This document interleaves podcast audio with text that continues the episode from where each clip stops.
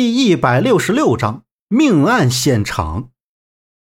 周震瞪着左阳那一脸不甘示弱的表情，激起心中一团怒火，伸手就提起他的运动外套，喝道：“你是不服气呗？行，过来，咱们单挑。”左阳不说话，也没敢动手，任由周震怒火相向，还一副吊儿郎当的样子。他想，反正衣服是赔不起，奶奶和杨大哥都在旁边，也不能把自己怎么样。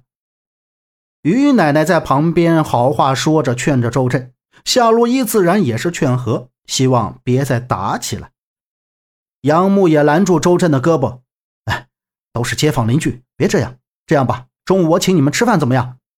周震，给我点面子，这低头不见抬头见的。再说了，你也没少吃人家于奶奶做的馄饨，这要是闹僵了，以后还怎么好意思去吃馄饨？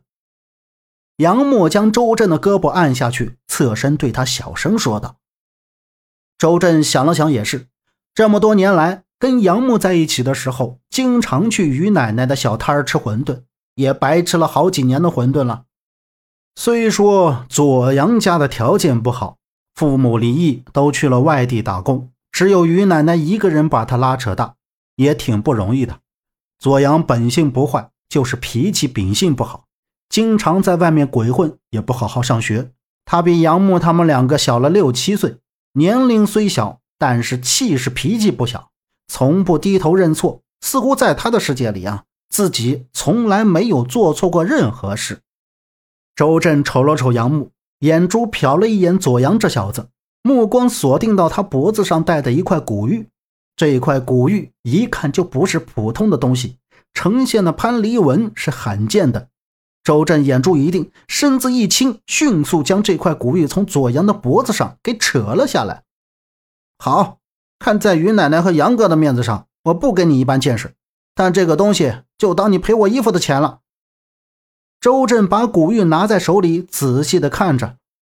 喂，你快还给我，快还给我！左阳头扭过来，脸色一变，突然紧张激动的朝周震喝道。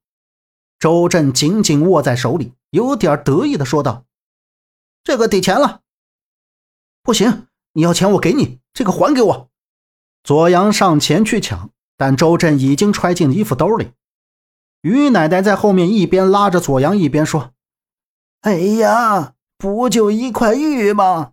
回头奶奶呀，再给你买一条，人家大震都喜欢，给他吧。”左阳回头，低落着神情，冲于奶奶喊道：“不是奶奶，这个是我妈给我的，奶奶拿钱给她。她的东西就更别留着了。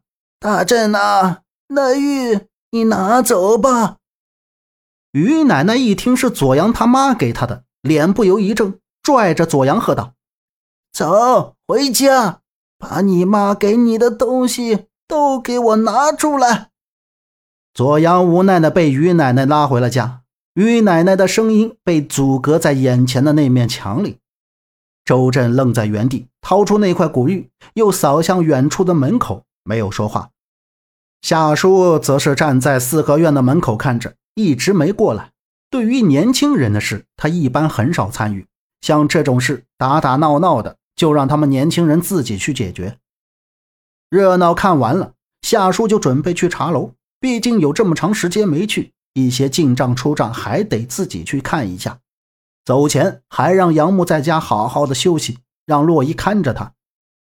对于四合院门口出现的可疑人，周震再三叮嘱杨木要多加小心。